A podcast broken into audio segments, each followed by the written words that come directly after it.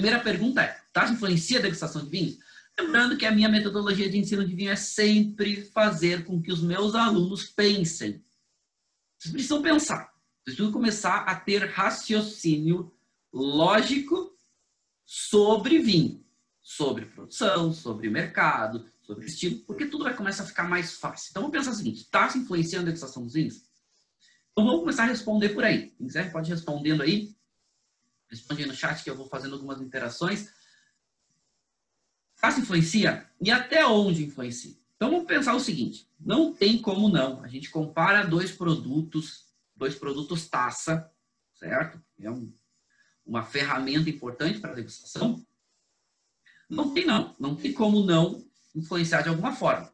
Tamanho, elegância, né? a parte de hum, todo o contexto, né? a tua expectativa criada, a gente já falou que expectativa é super importante, porque vai te criando uma, entre aspas, influência na tua degustação. E a gente falou também que profissionais técnicos, degustadores técnicos, cada vez mais têm que trabalhar para deixar essa parte de gosto pessoal de lado e focar na questão técnica.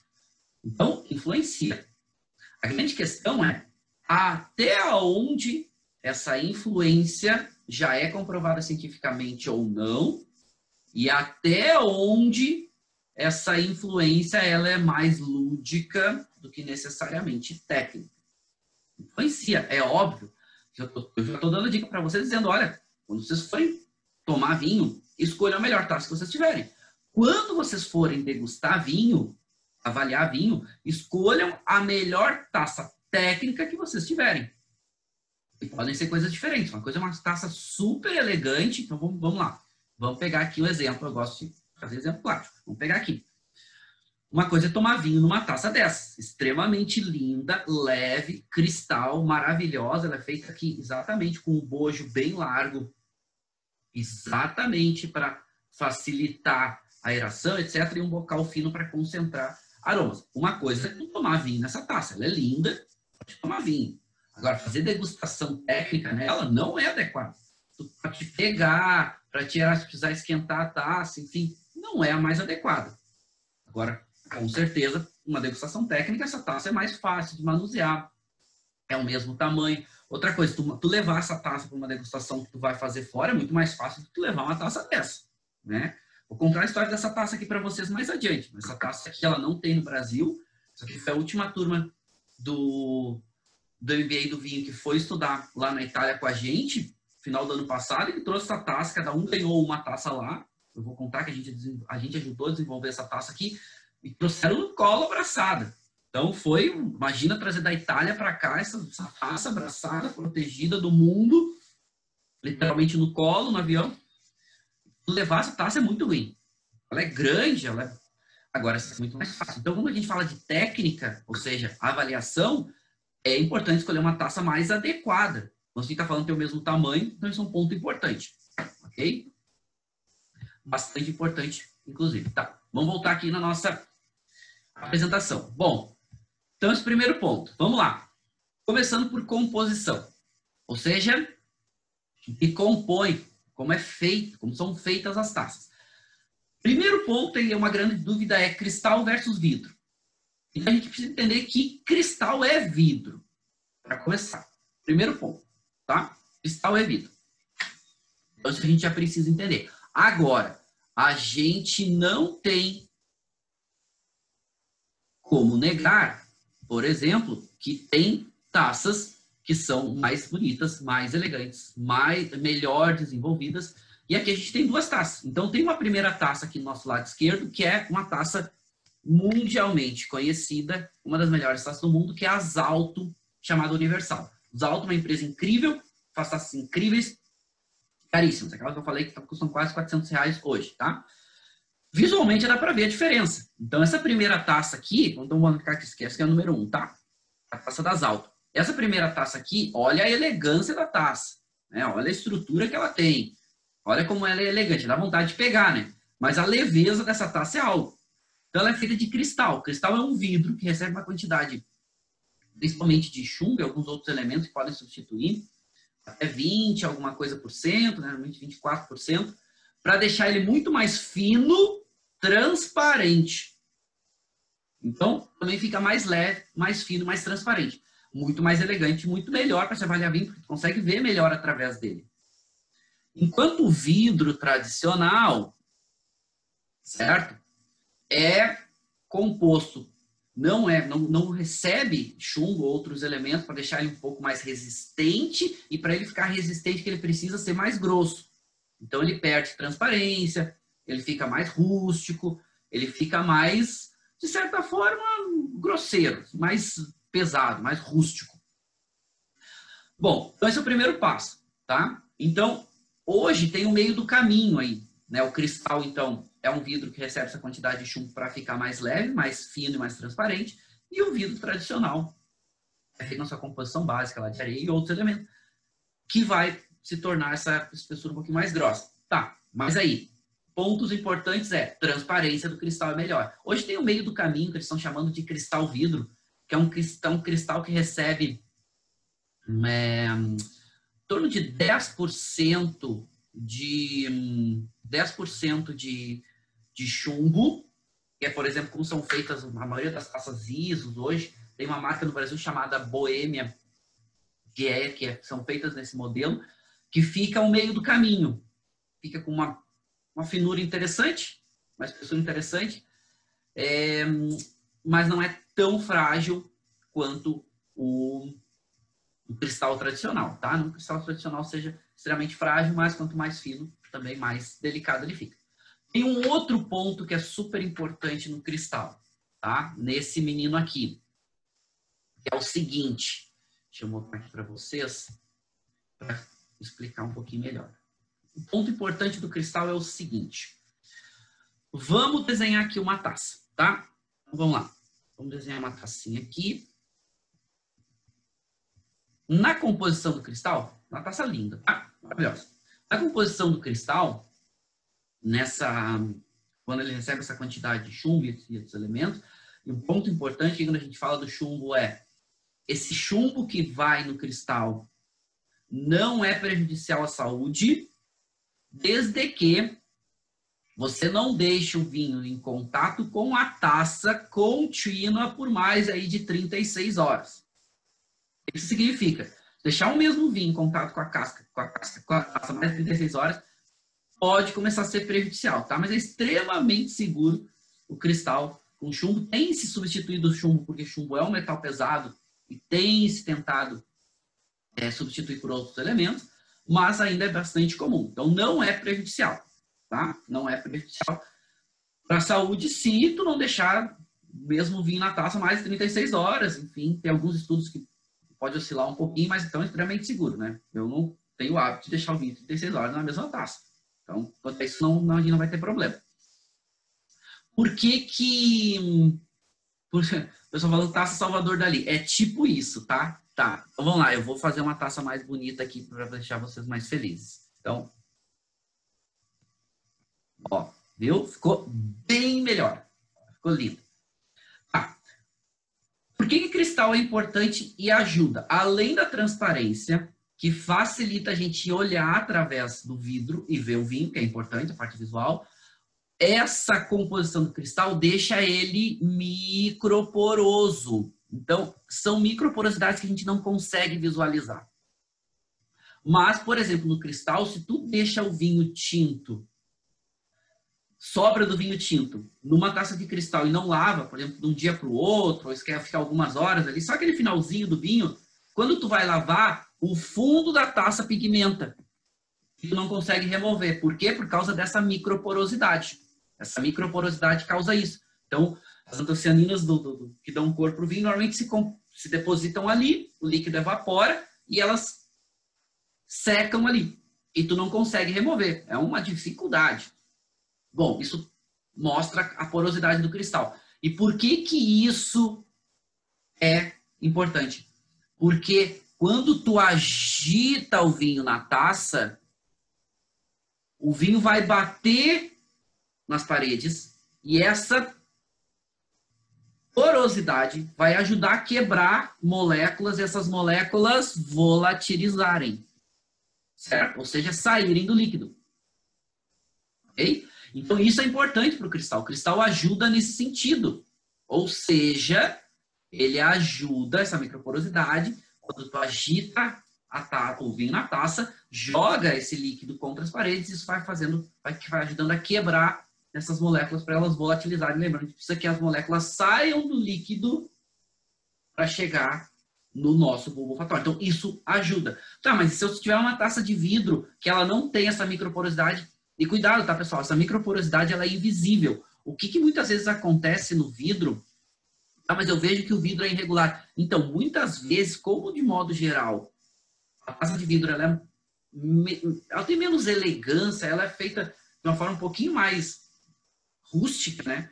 O vidro às vezes fica de forma meio irregular, mas não significa que o vidro tenha porosidade. O vinho não tem tanta porosidade. Então, mas degustar na taça de vinho pode, eu sinto aromas, tu sente, porque tu vinho, o vinho vai estar volatilizando da mesma forma ok? O vinho vai volatilizar da mesma forma. Principalmente se tu, se tu agitar o vinho na taça, ele vai volatilizar por causa do contato com oxigênio. Então, esses são pontos importantes quando a gente vai falar de cristal versus vidro. Certo? Mas não significa, se tu não tem taça de, de cristal, não tem taça de cristal, não tem problema, usa a taça de vidro que você tiver. Inclusive, agora, como tem, tem falado, esse meio do caminho entre cristal e o vidro de modo geral, né, que eles estão chamando de cristal vidro. Bom, e aí a gente vai para os diferentes tamanhos, formatos que as taças têm. E aí o que, que é importante aqui? Esses formatos são desenvolvidos pela indústria de taças para que as pessoas comprem mais taças. Muitas dessas indústrias defendem que o formato influencia muito na degustação, até certo ponto influencia, mas defendem uma coisa que não está comprovada cientificamente, que é o tamanho do bocal da taça joga o vinho para diferentes partes da boca e tu vai sentir gostos de forma diferente. Negativo. Cientificamente isso não está comprovado, certo? Inclusive tem várias pesquisas recentes, tem um pesquisador muito famoso chamado Richard Gale, que é um pesquisador do mercado de vinhos que faz várias pesquisas de aromas, ele tem muitas pesquisas científicas publicadas e ele falou: olha, é mais importante aqui na taças, nas taças. O que, que é importante? É importante a área que está em contato com o oxigênio, certo? Ou seja, quanto líquido está na superfície do bojo aqui, né? Na superfície do líquido em contato com oxigênio versus esse aqui, por exemplo. Então aqui é muito maior esse contato e esse contato maior faz com que mais elementos voláteis saem do líquido. Então, esse é um ponto importante. E aí a gente tem que comparar e pensar o seguinte: tu precisa que esse vinho volatilize mais ou volatilize menos? Então, esse é um ponto importante. Né? Volatilize é que ele solte mais aromas ou não? Por que isso é importante? Vamos pensar o seguinte: depende, depende do quantidade de aromas que tu tem, depende do momento que tu vai degustar o vinho, vários fatores. Ou seja, se é um vinho muito aromático, não quer que ele solte muito aroma, ele já é muito aromático, talvez tu queira que ele solte menos. Se é um vinho que não tem muito aroma, ou tem os aromas muito fechados, talvez tu quer que ele solte mais. Então, tu vai ter que analisar sempre um pouco do teu objetivo. Outro ponto importante, certo? É a gente pensar o seguinte, qual é a quantidade do líquido que eu quero servir? Ficar aqui nesse slide por enquanto. É o seguinte. Vamos pensar que, de modo geral, vinho branco, eu quero servir quantidades menores para eles esquentarem ou ganhar temperatura de forma lenta. E conforme ele vai esquentando, eu já tomei antes dele esquentar. Porque se eu sirvo uma quantidade maior, por exemplo, de vinho, ele vai esquentar antes de eu terminar de tomar. Já no vinho tinto, como tu tem uma temperatura mais alta, tu pode servir uma quantidade um pouco maior e não tem problema dele esquentar, porque daqui a pouco a temperatura não vai ser um problema. Outra coisa importante é perlagem. Inclusive foi desenvolvida essa tacinha aqui chamada flute exatamente por causa de perlagem. Ela é ruim por causa do bocal dela, mas ela é muito boa porque faz com que tu sirva uma quantidade menor de líquido mas que fiquem, de certa forma, numa altura maior. O que, que, isso, o que, que isso faz? Faz com que aqui, a perlagem vai se desprendendo de forma mais lenta, tu retém ela um pouco mais, porque ela precisa percorrer todo o líquido para ela se perder, porque quando ela sai do líquido ela se perde. Quando tu tem uma quantidade de vinho menor, por exemplo, a perla, do fundo da taça até a superfície é o espaço que tu tem para a perlagem percorrer. Então, se tu tem uma quantidade menor do líquido aqui, certo? Por exemplo, se tu tivesse servido a taça só até aqui, tu ia perder essa perlagem muito rapidamente. Tu serve até aqui, tu retém um pouco mais. serve até aqui, tu retém um pouco mais. Foi para isso que a taça flute foi criada. Só que ela é muito contestada principalmente para o pessoal de champanhe, que produz os espumantes mais complexos do mundo. Não tem como a gente comparar com outras regiões. Outras regiões podem produzir espumantes também muito complexos, mas, de modo geral, em consistência, champanhe é que tem mais destaque. E eles contestam, eles falam, olha, essa taça aqui, ela é ruim para os aromas de champanhe, que são aromas complexos. Então, por exemplo, champanhe defende uma taça para champanhe, que é a taça de vinho branco, porque tem um bocal maior e facilita tu consumir o vinho e tirar as melhores experiências.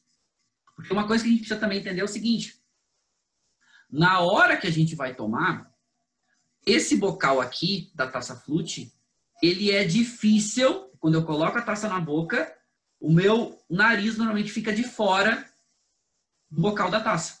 Então eu perco alguma parte aromática na hora que eu estou consumindo. Já uma taça assim, por exemplo, com bocal largo, a tua boca e o teu nariz vão ficar, o teu nariz pelo menos na hora de consumir, né, de tomar o vinho, vai ficar dentro da taça, dentro do bocal da taça, tu vai estar tá pegando aromas, recebendo aromas ali. Então esse é um ponto que o pessoal de champanhe defende, ter uma taça um bocal um pouco maior para ajudar a volatilizar, etc. E o próprio, próprio champanhe um espumante que tu toma a temperaturas um pouco mais altas. Tá? Então, esse é um ponto que é de se avaliar também. Tá, vamos lá. Vamos lá. Ponto importante, a gente já falou, né? É o cérebro que monta a degustação. Então, se visualmente a taça é mais bonita, nos agradou mais, a gente tem uma predisposição grande para ter uma, uma tendência, uma predisposição é uma tendência grande a gostar mais do produto. Então, esse é um ponto importante. Vamos pensar o seguinte. E aqui falando dessa taça, que eu falei que a gente ia voltar mais. Essa é uma taça linda. Ela está simplesmente espetacular. Né? Ela foi uma taça que foi desenvolvida pela uma empresa que chama VD Glass, que é a maior empresa de taças da Itália, uma das maiores do mundo. E foi uma linha que eles são muito, muito fortes na, no ramo de cervejas. Fazem taças incríveis para cerveja. E agora começaram a já desenvolver alguma coisa para vinho, agora estão desenvolvendo uma linha um pouco mais elegante. E o Tias Innovation, esse laboratório de análise sensorial que trabalha na Itália, ajudou a desenvolver esse, essa taça. Ela funciona para quê? Qual a ideia dela? Ela é linda. Então, tu imagina que tu tomar um vinho nessa taça é extremamente chamativo. É, tipo, tem vontade de provar. Tem vontade. A gente ganhou essas taxas, quando os alunos ganharam essas taxas, todo mundo queria provar, queria botar para teste. Né? Seguidamente vocês veem, né? Vocês vão ver na internet aí alguns alunos nossos que trouxeram, eles botando. A taça é simplesmente espetacular. E qual é a ideia dela? É que ela substitua um pouco a função do decanter. Em que sentido? Aqui, ó, tu ter uma área bem ampla aqui no bojo para contato com o vinho. Então, tu serve uma quantidade relativamente grande de vinho tinto e tu tem essa área aqui. Então, tu vai mais ou menos servir até aqui o vinho. Tem uma área bem grande de contato com o oxigênio e volatiliza bem. E o bocal vai fechando para concentrar os aromas em direção ao teu nariz. Então, ele é grande o suficiente para na hora que tu vai tomar, o teu nariz ficar dentro da taça. Okay? E concentra toda essa informação aromática direcionada. É um misto de uma taça decanter, taça Bordeaux, taça Borgonha, um meio do caminho. E é uma, mas é uma taça linda. Então, o que eu quero dizer para vocês? Visualmente, o impacto é muito grande. Tu quer provar, tu quer pegar, tu quer sentir a taça, tu quer... Então, esse é um ponto importante. Então, a taça elegante, ela tem isso também. Então, a gente não pode esquecer esse ponto. Que isso é algo relevante nesse sentido. A elegância pode não ser tecnicamente uma melhor taça, mas já vai depender muito da funcionalidade dela. Inclusive, uma das maiores empresas, uma das, uma das empresas que produz carros mais caros do mundo, oficializou essa taça como sua taça oficial dos banquetes deles, que eles dão para alguns clientes, etc. É essa taça aqui que é utilizada. Empresa muito importante lá da região central da Itália. O nome vocês já praticamente sabem. Mas vamos lá. Vamos avançar. Tá? Esse é um ponto importante, mas a gente tem outros pontos. Lembrando, pontos importantes para sentir aromas, as moléculas precisam volatilizar para chegar aqui no nosso epitélio olfativo. Ou seja, tanto pode ser de via, por via direta, nasal, por, por via indireta, retronasal. Isso significa é que é importante volatilizar moléculas. Pontos importantes também. Não existe mapa da língua. Gente, por favor, aluno do Marcelo que fala em mapa da língua, ele reprova em qualquer curso. Não existe. Uma pesquisa científica mal feita, mal elaborada, começou em 1901. Depois, nos anos 40, foi resgatado. E isso ganhou uma, uma, uma profundidade, ganhou uma, uma dimensão. Todo livro de escola no mundo praticamente tem isso aqui, e isso é errado. E diz o seguinte, que em áreas diferentes da língua, tem concentrações de papilas gustativas que tu vai sentir determinados gostos básicos. E os gostos são doce, salgado, ácido, amargo e humano. Então, ah, na ponta é o doce, no fundo é o amargo, nas laterais é o salgado e o ácido, azedo e ácido. Vamos considerar a mesma coisa, tá? Sinônimos aqui por enquanto. Não existe mapa da língua. E por que que isso é importante? Porque aquela história que os criadores de taça falam que é o seguinte, olha, a taça tem o bocal desse formato para jogar os vinhos para lado da língua para facilitar a acidez. Mentira, besteira. Cientificamente isso não é comprovado. Ou seja, pode aumentar o tamanho do gole, que vai ter um impacto maior do vinho na boca. Mas jogar para determinadas áreas, a doçura na ponta, é, é, a acidez é do lado, não.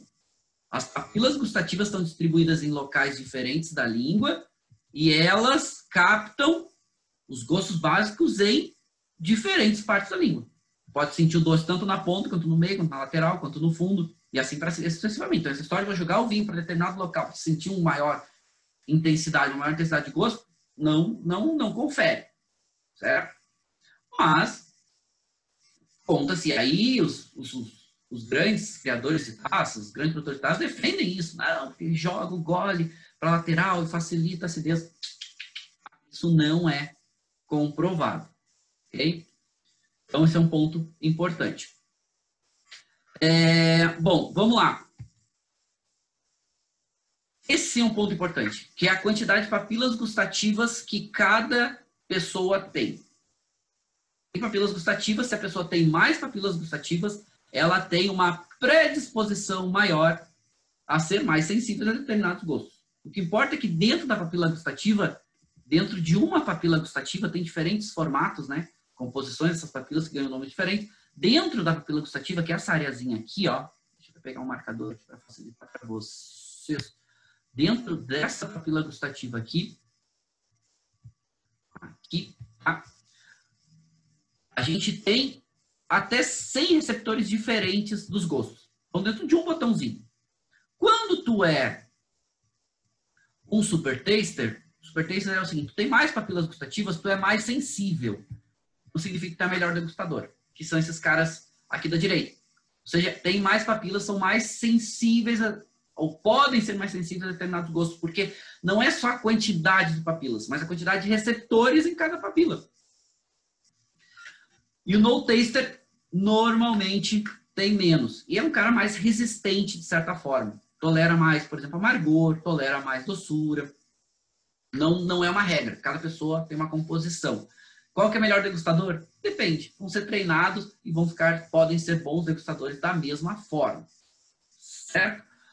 De modo geral, no taster a gente tem 25% da população mundial, super taster mais 25% da população mundial e 50% da população está nesse meio do caminho. Então, esse é um ponto mais importante do que a história da ah, do que jogar o líquido para sentir a acidez na lateral. Não, isso não existe. Tá? Bom, vamos lá. Composição da taça. A gente encerra nesse slide aqui, depois a gente passa para a nossa, para nossa degustação. Composição da taça. Isso é importante. E aí, diferentes composições, estruturas vão fazer com que o vinho se apresente de uma forma diferente. Esse é um gráfico muito legal, um gráfico da Wine Folly. A Wine Folly é, é um site que tem muito conteúdo aberto lá, público, para vocês consultarem, é em inglês, mas é muito legal. winefolly.com. E os autores eles têm a habilidade de criar gráficos muito, muito legais. Esse gráfico aqui é um gráfico bacaninha deles lá, que eu recomendo que vocês acompanhem, tá? Porque eles fazem, na verdade, muito conteúdo de vinho de forma visual. Então vamos lá, vamos pegar assim. A estrutura, certo? Da taça é composta por quatro conjuntos. Então, quatro conjuntos são relativamente importantes, apesar de terem importâncias diferentes. Um é a base, ok? da sustentação, inclusive tem se criado taças de, de, de, vinho sem, sem essa, essa base. Ela fica, como é que ela fica de pé? Ela não fica, ela fica deitada. Certo? Exatamente, o vinho fica deitadinho, aí o vinho fica, com a taça fica deitada, o vinho fica na, na lateralzinha. Tá? É uma criação, criação diferente. Assim como criaram a taça sem, sem haste, né? Sem haste e sem base. Então não tem base e também não tem haste, tem só o bojo aqui. É outro, é outro conceito. Bom, vamos lá. De modo geral, quatro estruturas importantes: base, haste, bojo e bocal. Por que, que elas são importantes? Bom, primeiro, a haste e a base. A base é para a taça ficar de pé e a haste foi criada para se segurar a taça. Então, segura-se a taça pela haste. Para isso que ela foi criada. Certo? a maior, menor, bom, aí vai muito do design, vai muito de outros fatores, mas ok. Tu pode também segurar pela nossa base, não tem problema. Ou tu segura pela base ou tu segura pela haste. A haste foi criada para isso. Então, funciona. Agora vamos falar o seguinte, o bojo. O bojo é importante. Quanto mais... Quanto maior é o bojo, quanto mais contato do vinho com oxigênio, mais a gente tem uma volatilização, ou seja, um impulso para volatilização. Então, aqui a gente comparando, por exemplo, uma taça grande de Bordeaux versus uma taça de vinhos tintos menores. Então, tem vários tamanhos de taça, várias proporções. E comparando, por exemplo, com a taça que eles chamam de Borgonha. A taça de Borgonha é uma taça que ela é mais larguinha, então é essa taça aqui. E, inclusive, tem o tal dos, dos bocais, né? Apontando para as laterais, que era Teoricamente, os criadores disseram que é para facilitar a acidez, porque tu joga o vinho Pinot Noir da Borgonha para as laterais, para sentir mais. Então a gente já sabe que isso não é verdade, tá? Mas ela é linda, tem um bocalzinho mais aberto, mas esse bocal mais aberto joga mais líquido na boca. Então, se a gente for pensar que Pinot Noir, por exemplo, é um vinho tinto normalmente mais leve do que um corte bordalês de Cabernet Sauvignon e de Merlot, então faz sentido ter um gole maior de Pinot. Ok? Então, isso a gente pode comparar. E o contato do líquido com o oxigênio, ou seja, quanto mais contato a gente tiver do líquido com o oxigênio na superfície do líquido, mais vai volatilizar. Então, isso é importante. Outro ponto importante que a gente falou, né? O tamanho do bocal para o tamanho do gole. Então, por exemplo, espumante é um vinho que, quando ele entra na boca, por causa da perlagem, ele é mais intenso. Normalmente tem uma acidez maior. Então, também tu tendo aqui na taça flute tu tem um bocalzinho mais fininho, facilita que tu tome um gole um pouco menor do espumante.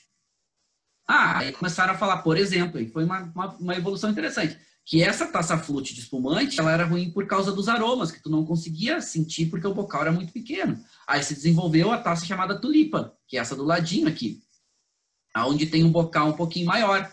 Então faz um, um formato da flor tulipa, ela fica, ela funila um pouco para ter menos líquido aqui na parte de baixo, mas segura, ajuda a reter um pouco a perlagem, enfim, tem um bocal um pouco maior. É um híbrido, né?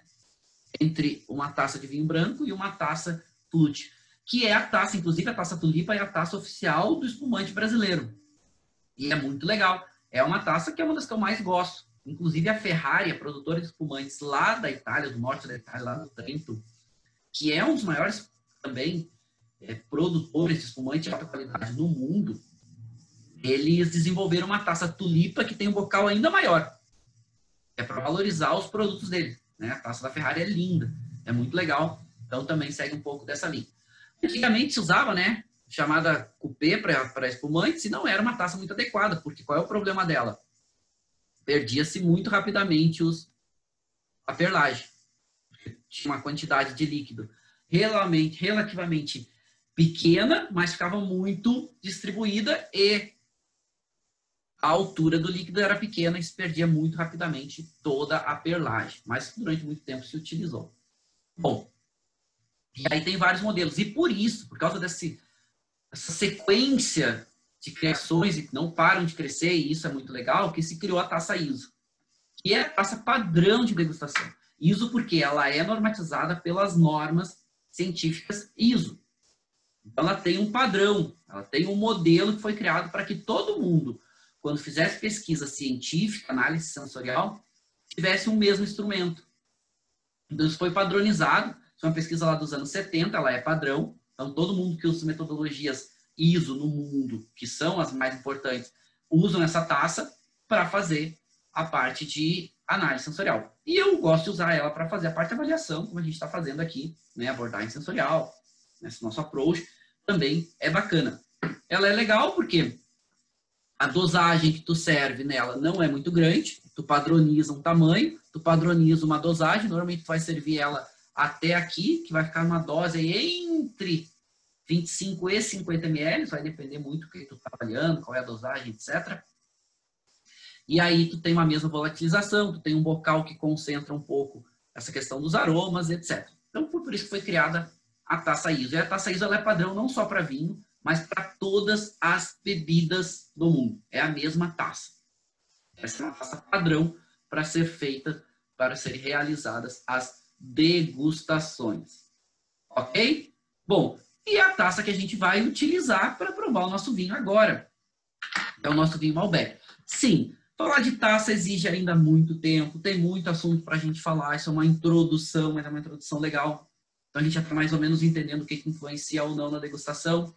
Vamos provar aqui, então, quem não tem, uh, ou quem vai provar um vinho, vou provar um Malbec. Hoje a gente ficou falando sobre ele, sobre Malbec. Então, quem puder, para avançar e ajudar no seu estudo, vocês podem utilizar essa tacinha aqui. Só está perguntando aqui sobre o nome do pesquisador Richard Gael é G-A-W-E-L, é, Gale, assim, certo? Então, Richard é Richard convencional, tá? Eu até boto aqui nos comentários para vocês. Então, vamos provar, eu não li a ficha técnica desse vinho, por quê? Porque eu não queria ser influenciado por ela, mas depois a gente vai, quando abrir a nossa sala de degustação, a gente vai ver a ficha e ver quais são as suas descrições e composições descritas na ficha. Esse é um projeto legal. O preço dele, como eu falei, tem variado, mas é uma, uma boa alternativa para um Malbec de uma qualidade alta por um preço não tão intenso. A primeira coisa sempre, né? Tira a taça, vê se ela está limpinha. Uma das coisas que a gente não falou e a gente pode falar é sobre limpeza da taça. Limpeza da taça é super importante, fundamental. Evitem, evitem muito detergente. Prefiram usar água morna. Água morna ajuda a limpar. Lavem a taça assim que vocês terminarem de utilizar, para não ficar acumulando resíduos, etc. E sempre fazer polimento. Polimento é um pouco de álcool, um pano, de preferência um pano de linho que não solte pelinho, e pega álcool acima de 70%, álcool líquido de preferência, não álcool em gel, que fica um pouco mais melecado. E aí tu vai limpar, depois que tu lavou a taça, lavou, a taça tá sequinha, tu vai polir, que é passar um pouco de álcool com esse paninho para tirar as impurezas, resíduos, etc. Nunca, nunca quando lavar a taça e for polir ou secar, fazer isso segurando a base ou a haste, né? Nunca faça isso com o pano. Você sempre faça é segurar pelo bojo, não vou segurar, vou pegar para não sujar minha taça, e aí segura firme o bojo e aí vai com o paninho fazendo polimento ou secando, certo? Bom, sempre cheira para ver se não tem resíduo, cheiros. Vamos provar o nosso vinho, um Malbec a gente, eu gosto sempre de uma dosagem algo em torno de 25 ml para provar. Aqui até passou um pouquinho, chegou a uns 30 provavelmente. Bom, vamos lá. Nossa primeira taça ISO padrão, é exatamente esse o objetivo da taça, então a gente tem que padronizar. Tem uma distância grande, é um ponto importante, tá, pessoal? Essa distância que vai aqui é onde está a superfície do líquido até o bocal, exatamente para facilitar a volatilização. E essa taça ela foi desenvolvida com bojo um pouquinho mais largo, o bojo um pouquinho mais comprido e o bocal um pouquinho mais fechado, exatamente para jogar os aromas, centralizar os aromas aqui no bocal um pouco menor. É completamente diferente, por exemplo, de uma taça Bordeaux intermediária, que tem um bocal muito maior. Certo? Bom, vamos lá. Então, começando pela parte visual, o Malbec normalmente tem uma concentração de cor, depende do estilo do produtor. A tendência é o seguinte: tem produtores que fazem Malbec menos concentrados, um pouco mais leves, frutado, um caráter de fruta vermelha, uma acidez média, tanino não muito intenso. E os produtores mais tradicionais, como o Malbec ganhou mais fama, um pouco mais concentrado, com mais cor, com mais intensidade, com mais estrutura de modo geral. Esse é um Malbec que segue essa linha, um pouco mais concentrado, que é o Malbec que eu queria, que é um Malbec um pouco mais tradicional. Vem mudando esse perfil. A gente vê aí nos últimos anos mudando esse perfil de concentração, de intensidade de aromas, de fruta, aquelas frutas bombas, muita madeira, por um estilo um pouco mais elegante, onde tem uma acidez também um pouco maior, equilibrando o conjunto. A intensidade de fruta é elegante, o vinho complexo, a madeira é equilibrada. Enfim, vamos provar esse vinho para ver o que, que ele apresenta. Primeira coisa visual, então inclina a taça, 45 graus, superfície branca, quem eu já preparei meu palato, quem não preparou o palato, prepare, ou seja, toma um gole d'água, enxágua a boca, vê se a boca está equilibrada, as etapas que a gente já passou aí nas aulas passadas. Bom, inclina, mas eu não botei vinho na boca, meu primeiro gole vai ser para dar uma equilibrada no palato. Então, inclina, 45 graus, que a gente vê aqui muita intensidade de cor, entre média e muita, na borda um pouquinho menos concentrado, né? a parte central bastante concentração uma cor rubi, ou seja, bastante vermelho, bastante brilhoso, límpido, não tem impurezas, bastante brilhoso ainda. Em 2016, mas apresenta bastante cor ainda, visualmente. Primeiro aroma, sem agitar. Um, a gente já percebe um vinho com uma intensidade média, perfil de fruta bem evidente, um perfil especiado bem evidente, provavelmente da madeira, e esse caráter de uma fruta madura. Não chega a ser sobre madura, mas uma fruta madura. Tem nesse primeiro aroma uma nota defumado, lembra um pouco de, de fumaça e lembra um pouquinho de alguma coisa curada. Parece um toquezinho de carne curada, parece alguma coisinha nesse sentido. Legal, aromas bem positivos. Aroma de taça. Bom, muda completamente o perfil. E quando a gente agitou a taça, ficou muito, muito, muito frutado. Então ficou com muito esse caráter de uma mexa madura, muito com esse caráter, uma nota de mirtilo, mas não é aquele mirtilo tão, tão, tão maduro. Um mirtilo relativamente fresco, né? Bastante fruta preta, mas esse toquezinho de fruta vermelha é bem gostoso, chega até um pouco mais fresco, um pouco mais complexo. Tem uma nota tem duas notas interessantes. Tem uma nota floral interessante, talvez lembre de alguma coisa para violeta, não é mais pronunciada, mas ela aparece. E tem uma nota que lembra alguma coisinha de erva, lembra alguma coisa de uma erva seca, lembra alguma coisinha, um toquezinho de dio, né, de endo. Gostoso, bem, bem, bem interessante. E esses aromas que me remetem a alguma coisa, uns caráteres especiados aqui. Né? Até lembra um pouquinho, essa nota que eu lembrei de fumaça e de defumar, tem um pouquinho de cravo, quando tu esquenta o cravo, né? Então, isso é uma interessante. Vamos provar a boca. Bom, primeiro gole, a gente nunca vai avaliar. Boca.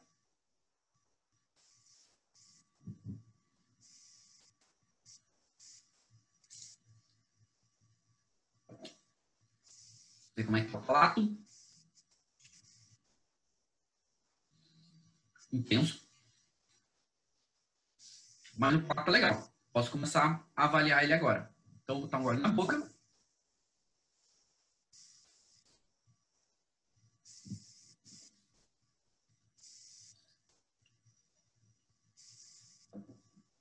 Estrutura. Bom, primeiro que a gente já sente tanino. Chegando em muito, uma textura não muito grossa, uma textura média. Álcool, também, bem evidente. Esses dois elementos. E acidez média. Perde sintonia abaixo do álcool e do tanino. Tanino mais evidente.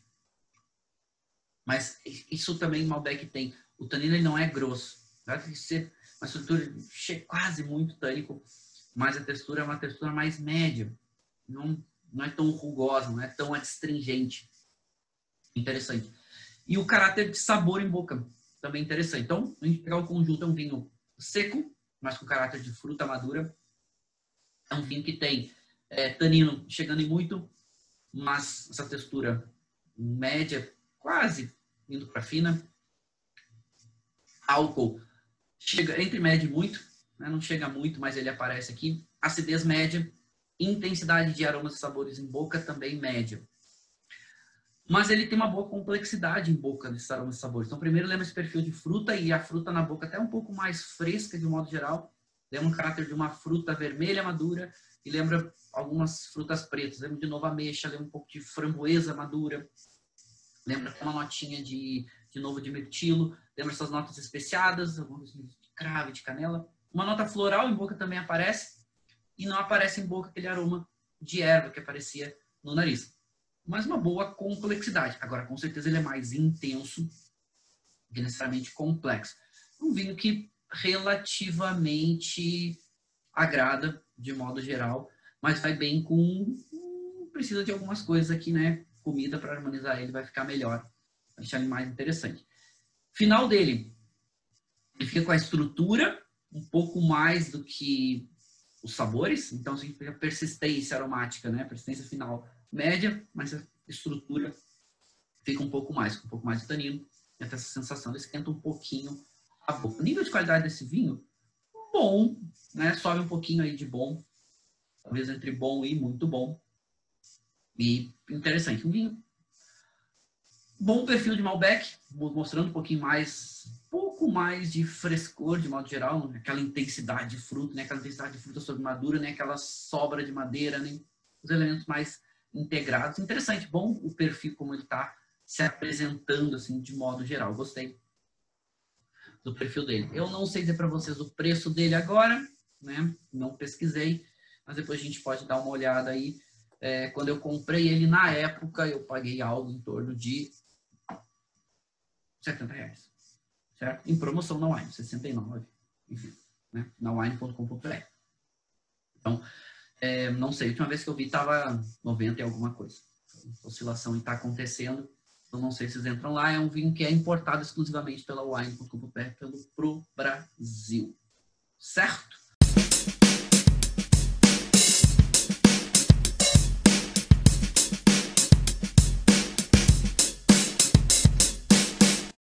Você acabou de ouvir uma aula de vinhos do professor Marcelo Vargas, em formato de podcast. Para mais conteúdos, dicas e materiais sobre a bebida, acesse o site www.marcelovargas.org. Um forte abraço e até o próximo encontro.